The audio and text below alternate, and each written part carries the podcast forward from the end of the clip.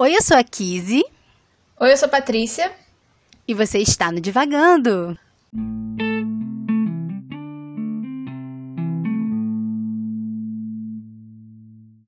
Oi, pessoal. Bem-vindos à segunda temporada do Divagando.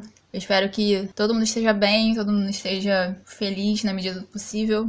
A gente teve nessa pequena pausa, que nem pareceu realmente uma pausa, né? Porque a gente teve alguns especiais, né, nesse meio tempo. Mas para mim e Kiz, assim, faz algum tempo. Desde que a gente gravou pela última vez, então a gente tá um pouco enferrujada. Não fiquem assustados com a situação. Mas a gente tá aqui começando mais uma temporada com mais uma leva de livros para vocês lerem com a gente, ouvirem, refletirem, devagarem com a gente sobre os temas que aparecem, os temas que a gente encontra, tudo que a gente pensa e divaga sobre nas nossas leituras. A gente vai ter algumas modificações nessa temporada. E a primeira delas é que, assim, a gente não sabe exatamente, né, se vocês perceberam ou não, mas na primeira temporada a gente tinha um tema geral. Ele era meio óbvio, né? A gente leu livros britânicos, principalmente do século XVIII, 18 não, 19. mas com algumas diferenças, alguns do século XX, alguns de antes. Mas basicamente livros britânicos. E para essa temporada, eu e Kizzy, nós resolvemos fazer uma pequena modificação nessa ideia, porque a gente ficou muito cansada de ler livros de um lugar só, com uma perspectiva só. Então, ao invés disso, a gente separou mais ou menos uma temporalidade e vai ler livros de diferentes lugares do mundo. A gente resolveu que essa temporada vão ser livros entre a década de 30 e a década de 50. E para vocês já saberem quais são esses livros, a gente já está anunciando Inclusive porque a gente quer que vocês leiam com a gente, quer que vocês interajam mais com a gente, com o que a gente fala no podcast, com o que a gente posta nas redes sociais. Então a gente já está anunciando os livros para vocês, se quiserem se organizar para ler junto, para ler depois, para ler antes, para enriquecer essa experiência da gente no Divagando. Começando, né, hoje com esse episódio, nós vamos falar sobre O Alto da Compadecida, que vai ser o livro de julho. Então a gente vai ter, né, como vocês sabem, dois episódios quinzenais, ambos sobre O Alto da Compadecida, de Ariano Suassuna. E os livros seguintes são O Pequeno Príncipe, de Anthony Saint-Exupéry, talvez, eu não sei. eu não sei falar francês, gente, desculpa. Lolita, de Vladimir Nabokov. On the Road, do Jack Kerouac. O Sol é para Todos, da Harper Lee e o 15 da Raquel de Queiroz. Então, como vocês podem ver, a gente deu uma variada né, nas localidades de onde esses livros vêm, por mais que eles estejam nesse período de 30 anos né, do século XX, entre a década de 30 e a década de 50. A gente resolveu ter algumas visões um pouco mais diferenciadas para variar mesmo, para não ficar preso na mesma coisa que nem a gente ficou na primeira temporada. E, como eu já falei demais nesse momento, a gente vai já com o nosso costumeiro resumo com a Kizzy sobre o Alto da Compadecida. É com você, Kizzy. Ai, ai. Olá, pessoal. É muito bom estar de volta. É muito bom estarmos juntos aqui para mais uma temporada, para mais um livro. E teremos vários livros interessantes. E acredito que várias conversas interessantes também. Várias divagações neste novo ciclo, neste novo período. E vamos começar com Ariano Suassuna no Alto da Compadecida.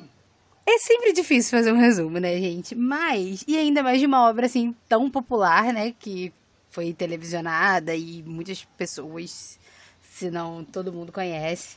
Mas, se você ainda não leu, se você ainda não viu o filme, né, que seja, a história é a seguinte. No Alto da Compadecida, nós temos esses dois protagonistas que são amigos, o Chicó e o João Grilo. E eles vivem aí numa cidadezinha do sertão e num lugar muito pobre, né? Um, um, lugar do interior. E eles dois são dois homens pobres que tentam ganhar a vida do jeito que podem. Eles tentam trabalhar nos lugares, né? É, eles trabalham numa padaria, na padaria da cidade e tentam se dar bem eh, nas suas relações, né? Ganhar dinheiro e ganhar a vida, né? Eles sofrem ali com os patrões que não são muito generosos, principalmente com a esposa do patrão. E é assim que eles vão vivendo.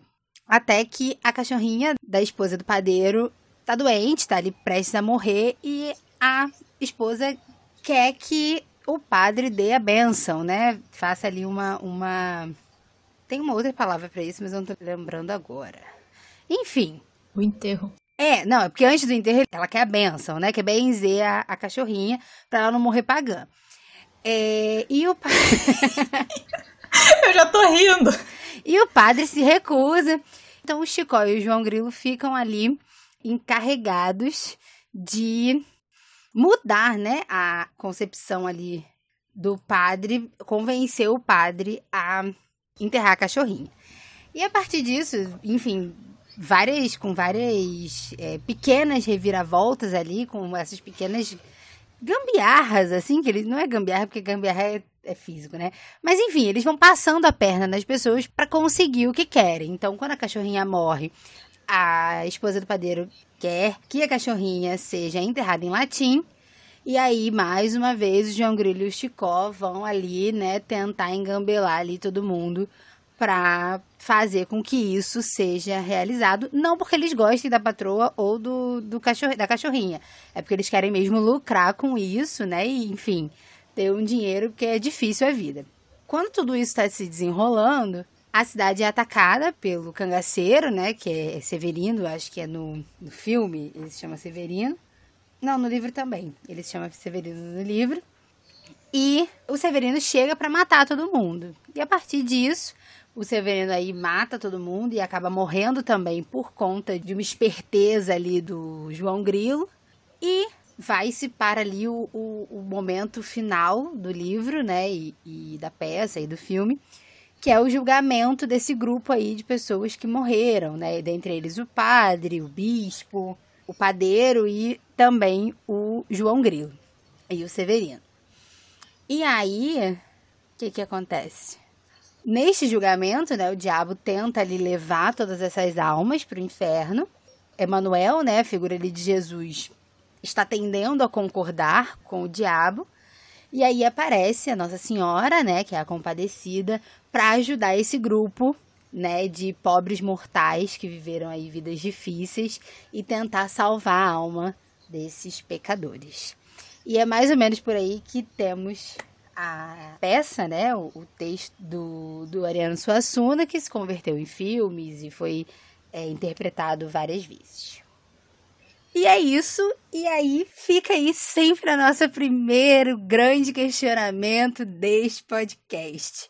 Patrícia, como foi para você ler O Alto da Compadecida?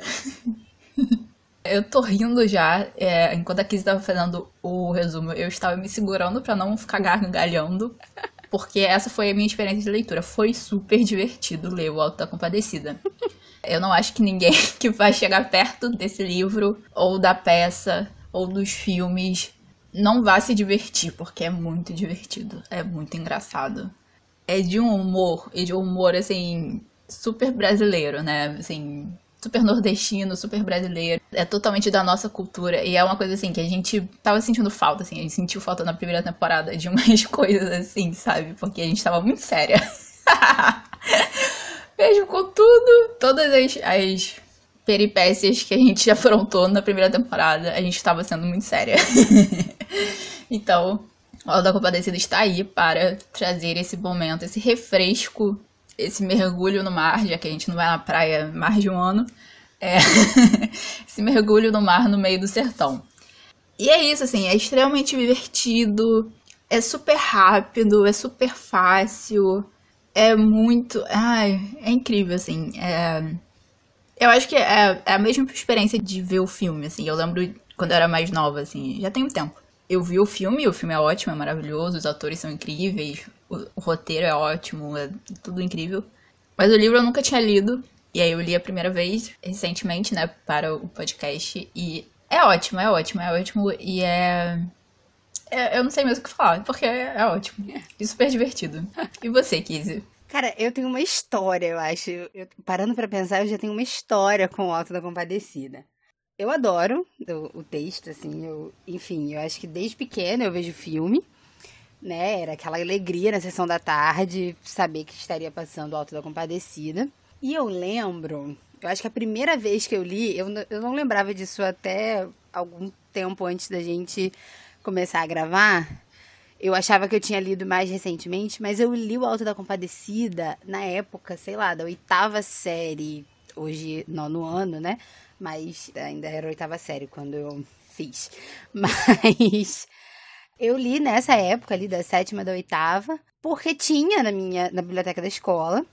E eu acho que provavelmente eu já tinha visto, eu tinha visto o filme, tinha gostado, e eu tava bem nesse início assim da minha vida de leitora. Então, uau, a gente tem um o filme e tem o livro, né? Então, essa descoberta da, dos links, né? Da, das relações entre o audiovisual e o texto literário.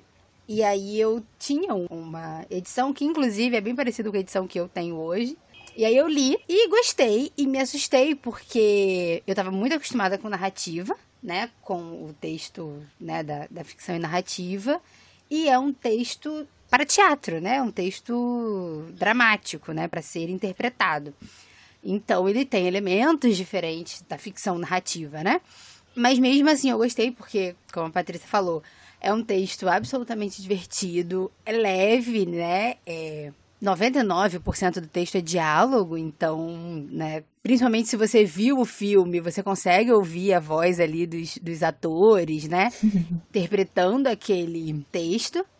E é isso, eu li lá quando era criança, né, entrando na adolescência. E aí, depois, eu já mais velha, já metade pro final da faculdade, eu entrei numa.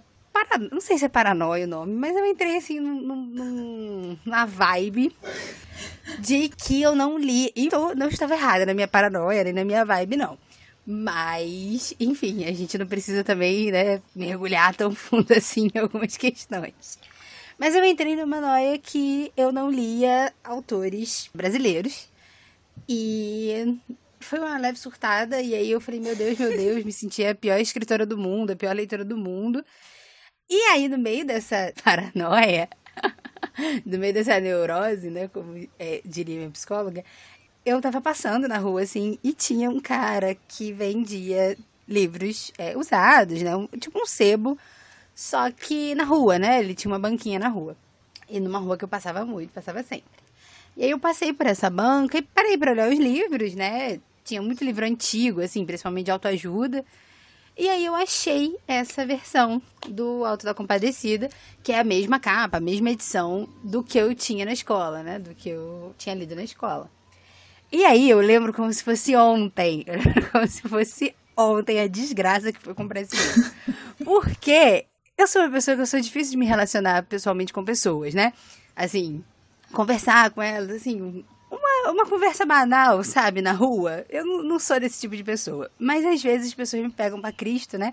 E falam, vamos conversar. E aí eu tô num dia bom e falo, vamos conversar também. Sempre dá ruim, gente. Sempre dá ruim. aí estou eu vendo a, a banca lá. E aí o, o vendedor lá, o dono da banca, a gente começa a conversar e tudo mais. Não sei porque a gente cai sobre a importância da educação e da literatura. Até aí tudo bem ok, o cara tá vendendo livro, eu sou escritora, né? Vamos conversar sobre isso. Daqui a pouco o cara me começa com um discurso neoliberal. Gente! E eu fiquei. E eu, eu não lembro nem mais das barbaridades que ele me falou, graças a Deus. Eu sei que eu peguei o meu alto da compadecida e falei muito bem, obrigada. E fui-me embora. Eu falei, nunca mais eu volto aqui. porque não é possível. Não é possível é, que eu este, esteja passando por esse momento. Então, é uma das histórias que eu tenho sobre compras de livro, né? É, algumas assim, como a gente adquiriu o livro, ficam bem marcadas como essa. E eu lembro que eu peguei um ranço do homem, mas eu peguei um ranço do homem. Que eu sempre passava naquela rua e aí eu já atravessava a rua. Eu passava do outro lado que eu não queria olhar pra cara do homem mais. Porque eu fiquei pensando, falei, gente, o homem, tipo assim, ele tem um sebo na frente de uma universidade né? Não é lá a melhor condição. Pública? Não, não era, era uma faculdade aqui de Caxias. Ah, tá. Uma faculdade particular, ainda tem isso. Só que assim, não é a melhor condição de, de trabalho, né? Não é a melhor remuneração de trabalho. E o cara me vem com, com um discurso desse. Cara, aí eu respirei fundo e falei, muito obrigada, meu senhor. Me dê aqui meu auto da compadecida, que eu vou me embora. E aí eu não sei, só sei que foi assim que eu. Que eu adquiri o Alto da Compadecida. E aí eu li novamente, assim que eu comprei, porque eu tava com tanto ódio do homem que eu falei, eu vou ler pra poder, né, abstrair as minhas dores. E agora eu reli novamente para este podcast. Enquanto você tava falando, eu tava aqui pensando no. Tem algum. É porque, né, você falou da questão de ser uma peça, né? De ser um, texto dramático. E eu fiquei pensando aqui que teve alguma peça que eu li e que eu gostei muito, mas eu não tô lembrando qual é. Eu sempre olho pra minha estante quando a gente grava, gente. É, aí eu tô olhando pra minha estante pra ver se eu descubro qual é, mas eu não tô descobrindo não. Então, bola pra frente. Mas eu tinha um trauma, assim, com peças. Porque eu tinha tentado uma vez na escola ler Sonhos de uma Noite de Verão. Hum, uhum. Gente, não entendi nada daquela merda. Não entendi nada. E é uma peça. E é um negócio meio estranho. O povo dorme, o povo acorda. E eu já não sei mais quem é quem. Já não entendi de mais nada. Falei, Sim. foi um dos milhares de motivos pelo qual eu desisti de ler Shakespeare. E vi Mariano Suassuna, porque a peça dele eu entendo. e ele estaria bem feliz com esse meu comentário. Com certeza. Mas, enfim, uma, mas uma coisa que eu gosto é. No Alto da Compadecida, né? Enfim, existem várias coisas que eu gosto, mas me ouvindo contar essa história, né? A minha história de como eu comprei, eu gosto muito do Chicó, né? e das histórias dele, assim. Eu, o Chicó, tipo. E aí, eu, quando eu termino, né, a minha, minha contação de história como não sei, só sei que foi assim. eu me lembro sempre do Chicó quando eu tô contando alguma história confusa, porque eu sou uma pessoa que conto histórias da minha própria vida e nem sempre eu lembro todos os detalhes. e eu gosto muito do Chicó porque ele é. É. O Chicó é o Chicó, né? Ele, tipo. Ele sonha, ele fantasia, ele conta lá a lorota dele, conta os caô dele, e é muito sol na cabeça dele, parece que ele vai inventando e ele conta. E eu gosto muito porque o João Grilo, ele duvida. Mas ao mesmo tempo, ele cai na história, né? Então, enquanto o João Grilo tá lá contando, ai, porque eu fui amarrado, o peixe que me pescou, e eu passei três dias, três noites sendo levado por ele. O Chico vai falar, mas como que o peixe te pescou? O João Grilo diz, como que o peixe te pescou, Chico? Mas ele vai duvidando e ao mesmo tempo ele vai acreditando, assim, né? Então tem sempre aquela pulga atrás da orelha, mas tem uma inocência, né, de, de acreditar. Tipo, a história mais lavada possível. Mas. É que você tava falando, inclusive você trocou os personagens, porque quem inventa as histórias é o João Grilo. E o Chicó que duvida. Delas. Não. Sim. Claro que não. Claro que sim. O João Grilo é o que morre. Sim. E é ele que conta as mentiras, Kizzy. O João Grilo é o que morre. Não é. Ele engana as pessoas. Sim. Ele engana as pessoas do cachorro. Mas o Chicó é o que. Eu vou abrir o livro agora aqui. Eu tô me abrindo também. Não é, não. 15. Cadê? Não sou maluca. Porque eu lembro do Celton Mello. O Celton Mello é o Chicó. Sim. Que é Celton, o Danton Mello. Não, é o Celton Mello. Que é o Chicó que conta as histórias. Cadê? Peraí. Cadê? Meu Deus. Tô aqui no sacristão, né? Aqui não. Quem conta a história do peixe, do cavalo lá que trotou não sei quantos dias. É o João Grilo. É o Chicó, menina. Eu vou achar. Eu também.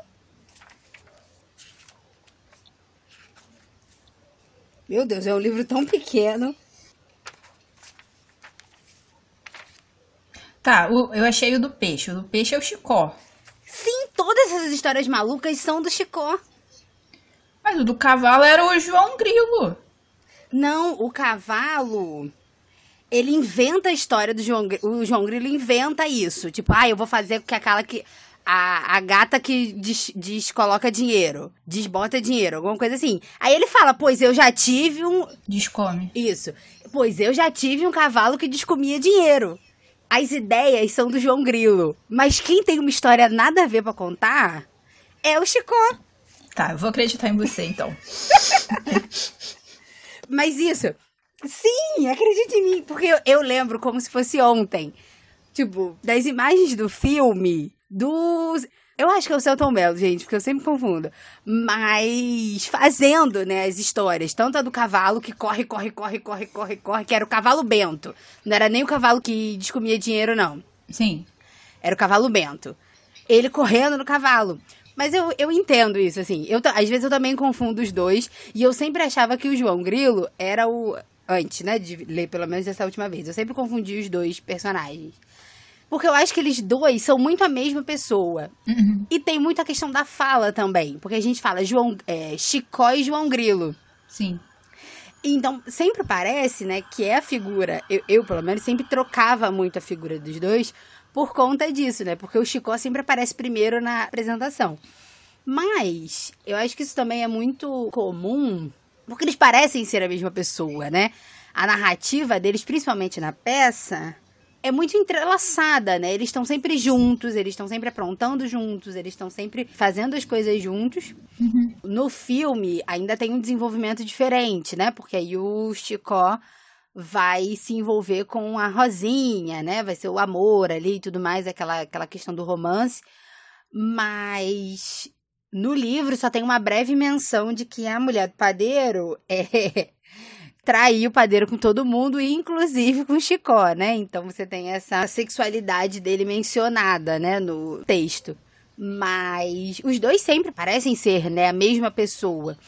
E uma coisa que eu achei muito interessante, né, vendo as entrevistas a respeito do filme, porque o filme acho que completou 20 anos de lançado, de lançamento há algum tempo atrás. O Matheus Nestergalli, né, que faz o João Grilo, ele sempre fala sobre isso, né? Sobre essa cumplicidade dos dois, dos dois personagens, e aí que os dois atores precisaram ter também para compor esses personagens, porque eles seriam espelhos, assim, um do outro, né? Uhum. Enquanto um é muito rápido, um é muito lento, né? Então, enquanto ali o João Grilo tá contando ali as histórias dele para poder convencer o padre a, a enterrar o cachorro, o Chicó tá com medo, né? O Chicó tá ali pensando, será que isso vai dar certo? O João Grilo ele fala, vai dar certo sim, porque a gente vai conseguir esse dinheiro, né? Uhum. Então, cada um tem uma velocidade, né? Uma personalidade, assim, talvez, Sim. que se complementam, né? Então, é, eles fazem essa dupla mesmo. Sim, eles são personagens muito complementares. Acho que é por isso que dá essa confusão mesmo. É... Porque é meio que são dois lados de uma mesma moeda, né? Você não sabe onde um começa e o outro termina, de um jeito. E assim, eu só não confundo os dois. Eu falo isso, mas eu acabei de confundir os dois. É. mas eu só não confundo os dois por causa do filme, porque eu sei, tipo, a cara de cada um no filme, sabe? Mas de resto. É isso, essa complementaridade realmente, sim, é, é, é difícil, assim, saber quem faz cada coisa.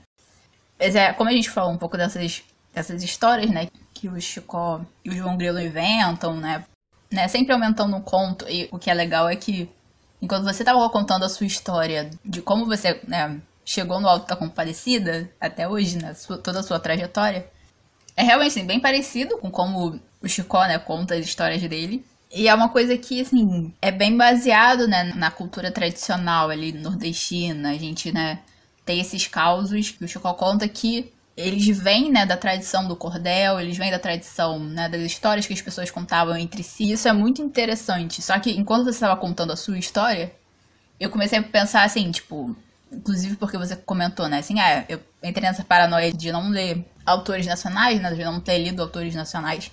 Eu acho que é uma paranoia que a maior parte das pessoas que, quando chega num determinado ponto, assim, da sua trajetória de leitura, acho que é uma paranoia normal que todo mundo tem, né?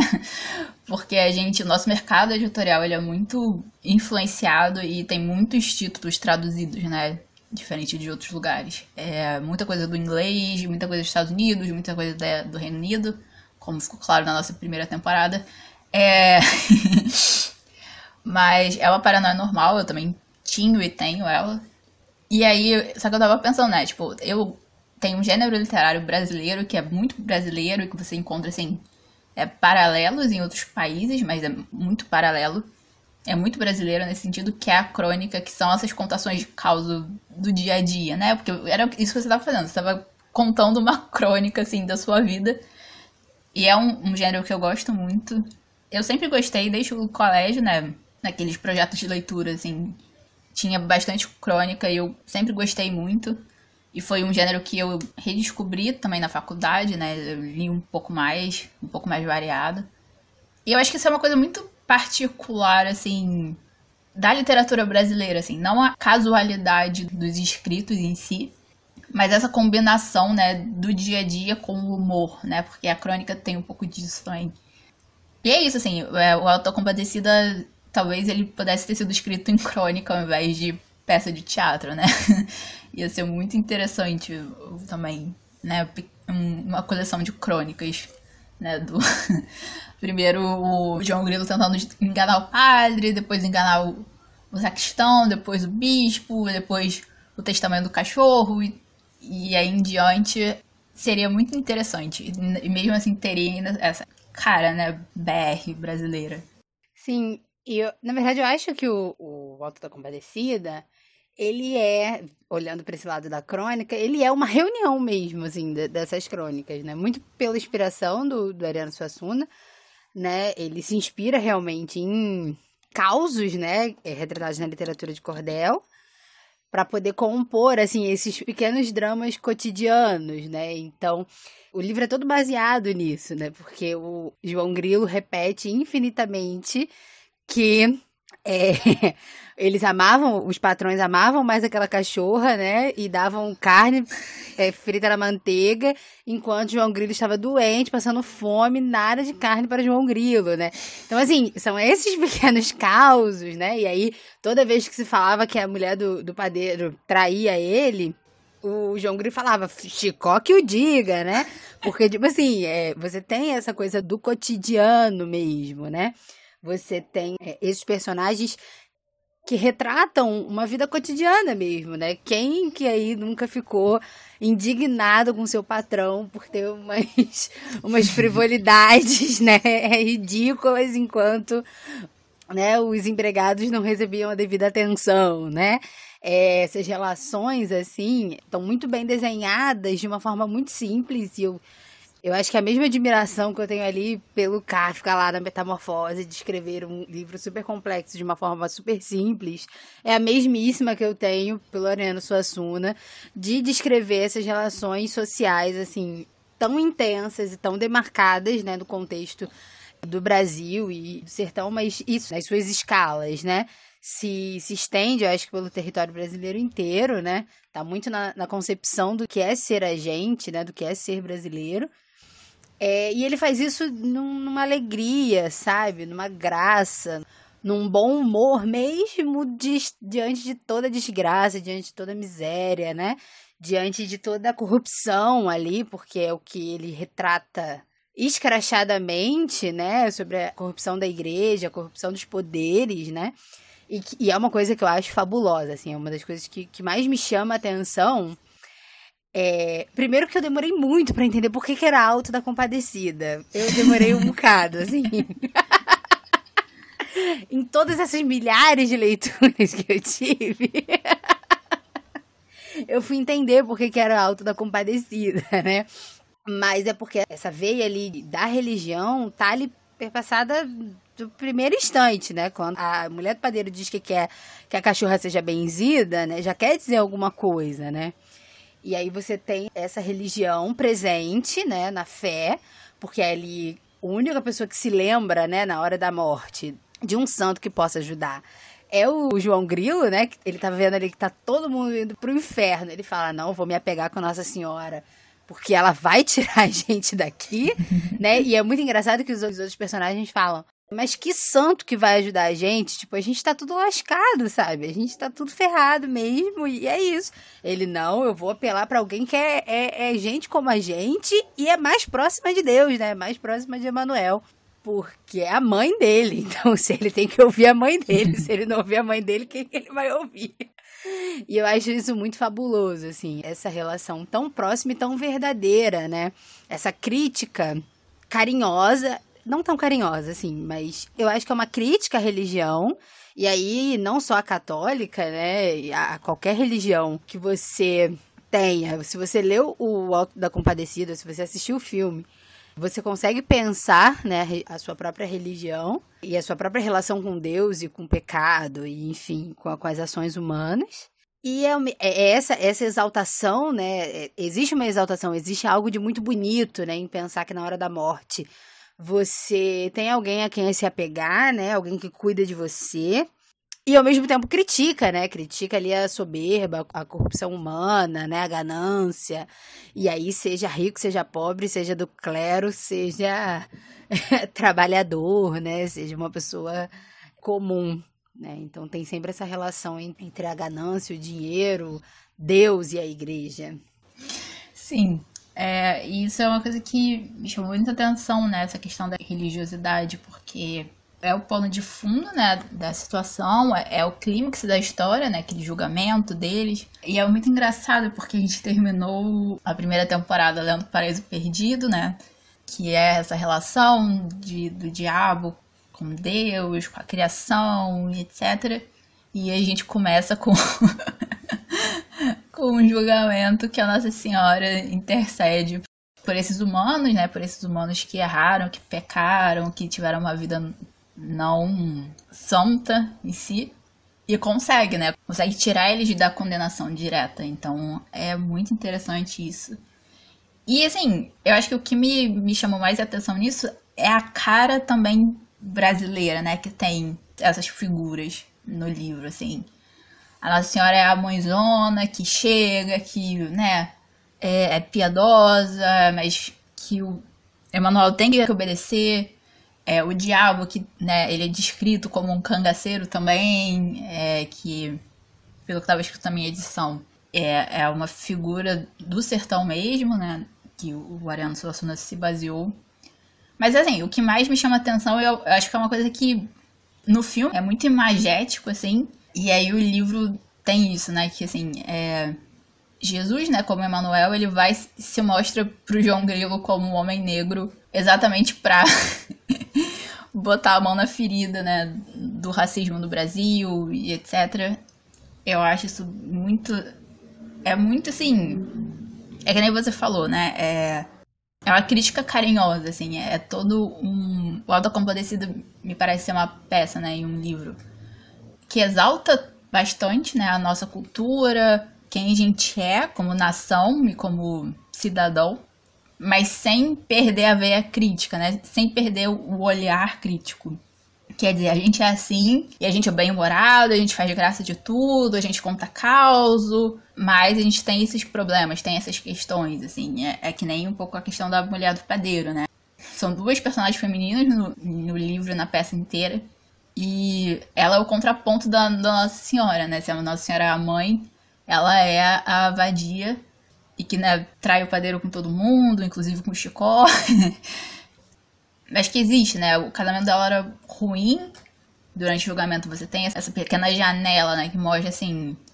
Eu fazia isso porque ele também não me tratava bem. Mas que mesmo assim, né? O padeiro fazia as vontades dela. Mandou o empregado ir atrás do padre para benzer o cachorro, pra depois fazer o enterro em latim. E que no final, né, na hora da morte, abraça ela para eles morrerem juntos. Então, é muito a gente, assim, é muito a gente. E o clero, o clero em si também que é mostrado no livro é muito a gente. É o não, a gente tem que fazer tudo certo, não sei o quê. Mas aí se envolve o dinheiro, se envolve um status, a coisa muda de figura, né? Porque benzer motor pode, mas benzer cachorro, onde já se viu? Mas aí depois pode benzer o cachorro porque tá no código eclesiástico. Então, é. Sei é, é muito a nossa cara. É muito a nossa cara sobre a. Você falando sobre a mulher do padeiro, tem uma cena no filme que não tá no livro, mas é uma forma de retratar, né? Essa, essa vida difícil que eles dois levaram. E a morte dos dois, no filme, eu, eu não lembrava dessa cena, eu, enfim, vi agora recentemente. E, e aí me deu esse impacto. O que eles conversam ali na hora da morte é esse perdão, né? É, um pôde perdoar o outro na hora da morte e nesse perdão eles reconhecem que tudo de ruim que eles faziam, né, um pro outro, ela traía ele, ele não tratava ela bem e tudo mais, era porque existe sempre essa ideia, esse sentimento de que dá para esticar a vida um cadinho mais, é assim que ele fala. A gente sempre acha que vai dar para esticar a vida mais um pouco, né? E ninguém sabe a própria hora, né? Ninguém sabe a hora que vai morrer. Então, e aí, essa conversa deles dois, né, na, na hora da morte no filme, me toca muito, né? Porque é, é exatamente isso, né? É essa sensação que a gente tem, né? Às vezes a gente tem muitas mágoas, a gente, às vezes a gente tem pessoas que a gente gosta muito, ou que nos fazem felizes, ou que mágoas que a gente guarda, e a gente sempre fala, ah, não, vamos resolver isso depois, depois, depois. Como se a gente tivesse, né, a possibilidade mesmo de saber, né, quando que vai acabar tudo isso, né? Porque eles estavam vivendo uma vida normal, eles estavam vivendo um dia comum, né? Até que o bando de Severino invade a cidade, né? E aí acaba com tudo. Mas eu acho muito, muito interessante, assim, essa relação dos dois. Uhum. Mas uma coisa também sobre aí esses personagens, e principalmente sobre ali o, a hora do julgamento, né? Eu acho maravilhoso, eu sempre gargalho. Eu acho uma crítica fabulosa, né? Principalmente nesse momento atual que a gente vive olhar ali na hora do julgamento, né? E aí o Severino, que era o cangaceiro, o matador, que já tinha perdido as contas de quantas pessoas já tinha matado. Se fala nele, vai se ler a, ali a extensa lista de pecados que ele tem. E ninguém pisca, né? Nem Jesus, nem o, o, diabo, nem a Nossa Senhora.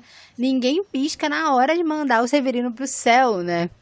Porque ele já tem a vaga garantida dele por tudo que ele sofreu, por tudo que ele passou, né? Por todas as coisas que ele fez, por tudo que ele sofreu, muitas das coisas que ele fez, ele não, não tinha outra escolha, né? Ele não tinha outra saída a não ser isso, né?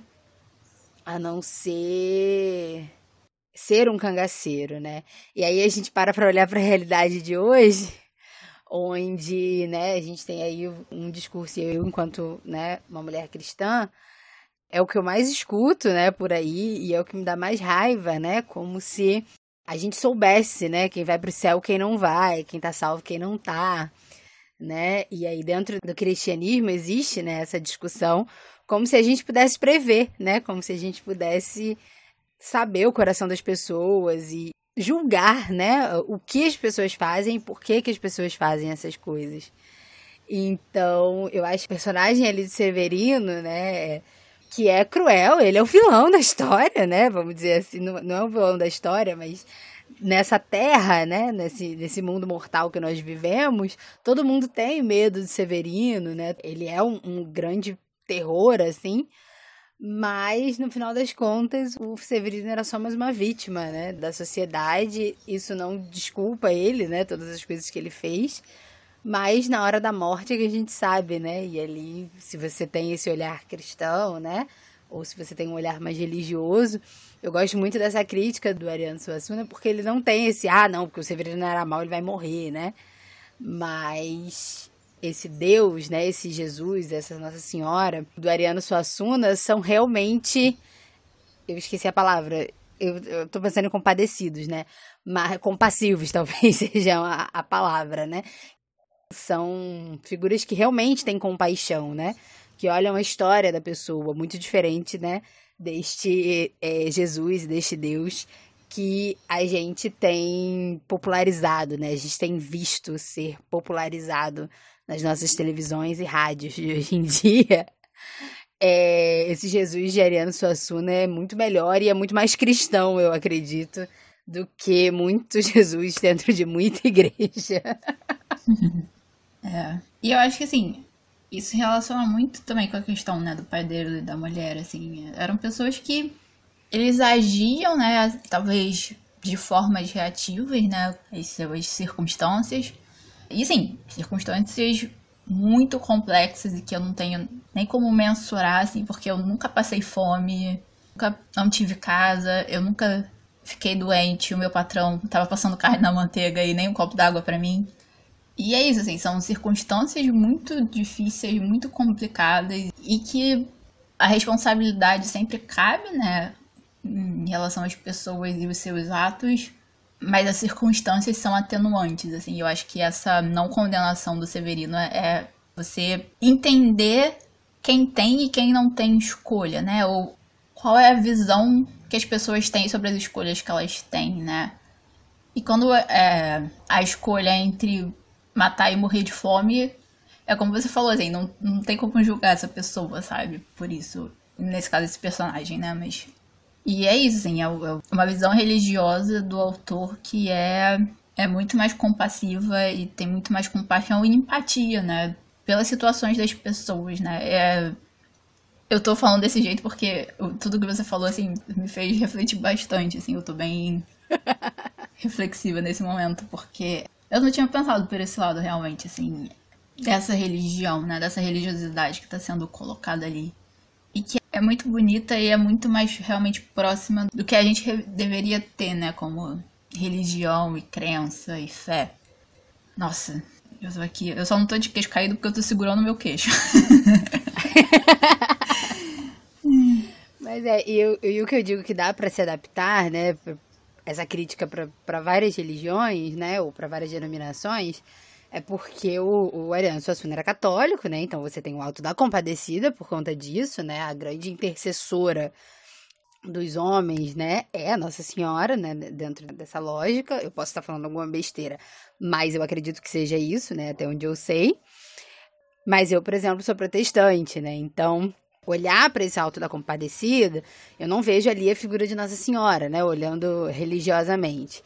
Então, eu não vejo ali, nesse lugar de intercessora, né? De, de mediadora, né? De misericordiosa, assim.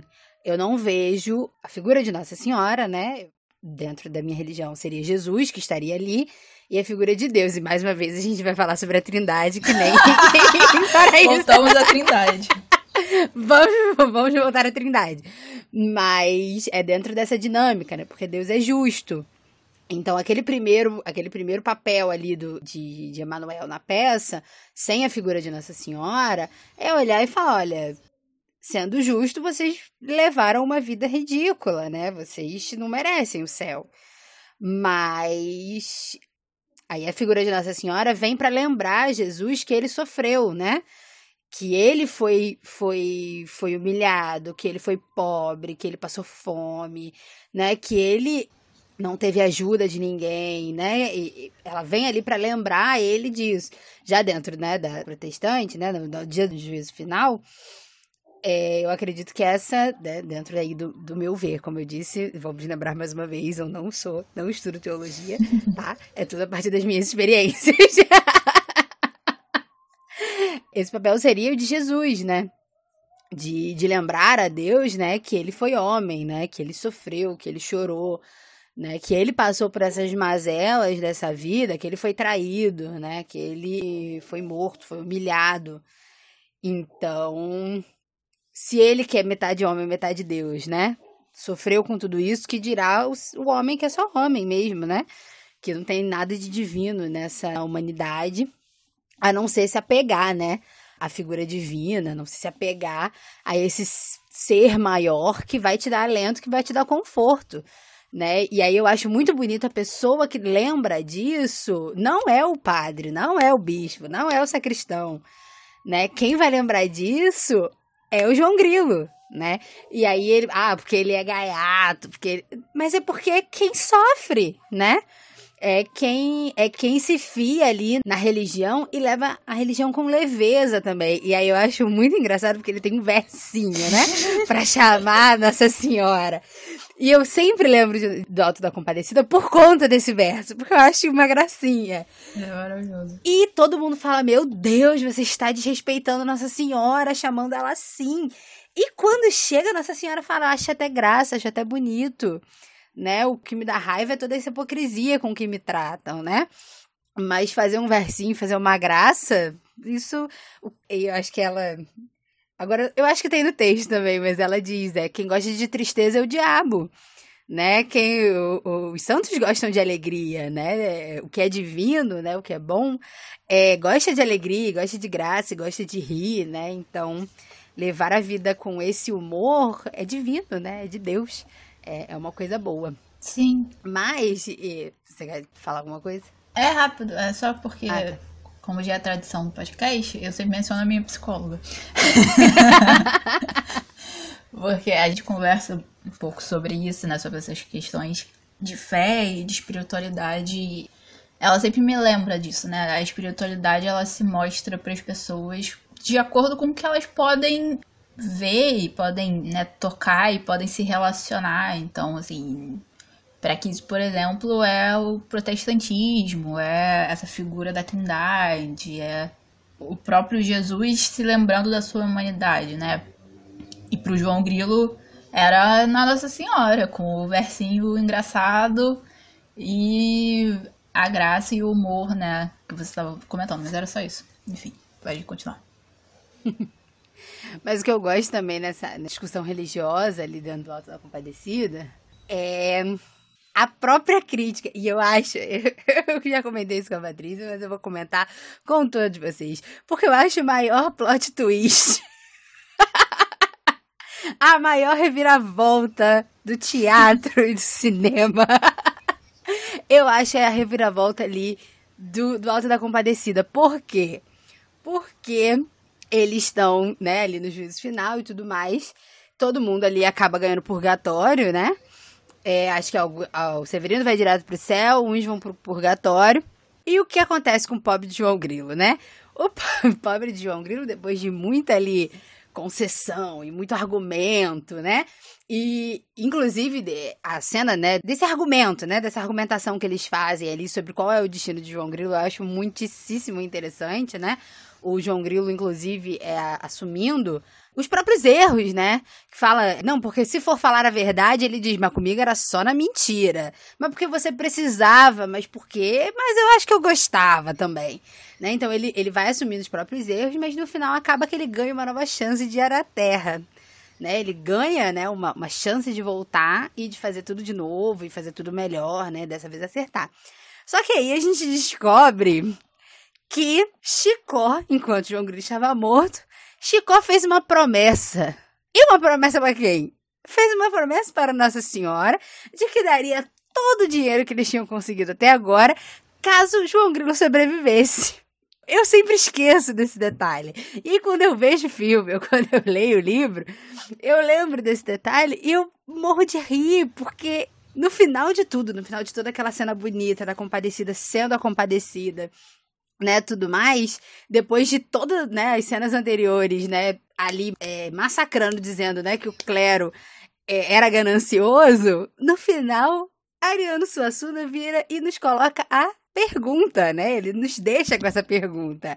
João Grilo foi salvo por conta da compadecida ou por conta da promessa? E eu acho isso de uma graça, eu acho isso, né, de um autoquestionamento, uma autocrítica fabulosa, assim. Ariano Suassuna era católico, né? Então ele estava falando de cátedra, né? Ele estava falando do que era dele, né? Do que era comum para ele, do que era pessoal, né? Ele tava, ele tá falando do divino dele. Ele não tá criticando a religião do outro. Ele tá criticando a própria religião ali. E eu acho isso maravilhoso, eu acho isso maravilhoso, porque isso não desvalida, né, toda ali a, a figura boa e compassiva ali da compadecida, né? Mas nos deixa o questionamento. Ela é tão boa assim? Ou ela também estava de olho na promessa, né? De Chicó. Por que, que essa promessa foi atendida, né? Porque João Grilo mereceu? Ou porque Chicó prometeu todo o dinheiro, e era muito dinheiro, porque era o dinheiro do Severino, que o Severino tinha juntado, né? E aí fica, mas você não prometeu metade? Ele, não, eu prometi o dinheiro todo. Mas se fosse para outro santo, eu até tentava passar a perna. Mas como é para Nossa Senhora, então vamos cumprir a promessa. E eu acho isso maravilhoso. Eu acho isso maravilhoso. Esse final, eu acho que é a melhor reviravolta que a gente vai ter é, por muito tempo.